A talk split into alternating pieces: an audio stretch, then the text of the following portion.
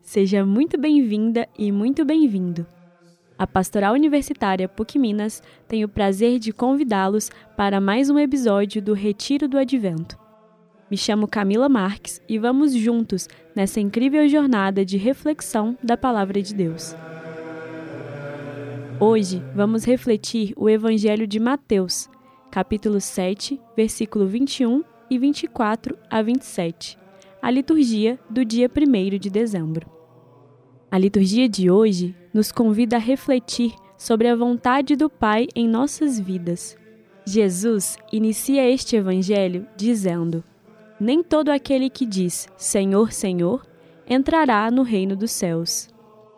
Com essas palavras, ele quer nos alertar que devemos ser fiéis aos seus ensinamentos e fortifiquemos a nossa fé, através principalmente das nossas atitudes com os nossos irmãos. Atitudes de bondade, caridade e de amor.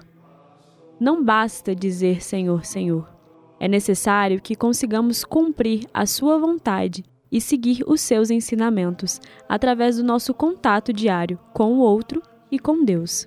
O Evangelho nos deixa, portanto, com um sentimento de compromisso.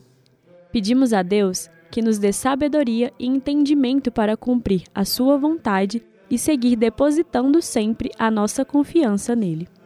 Com o coração repleto e cheio de amor, esperamos com alegria e esperança o advento da glória de nosso grande Deus e pedimos que Ele nos fortaleça e fortifique na fé. Ó Senhor, enche nossa vida de esperança, abre nosso coração para celebrar tua chegada. Que possamos acolher o mistério que vai chegar nos próximos dias. Que celebremos um novo começo Sejamos guiados pelos sinais que tua presença nos traz.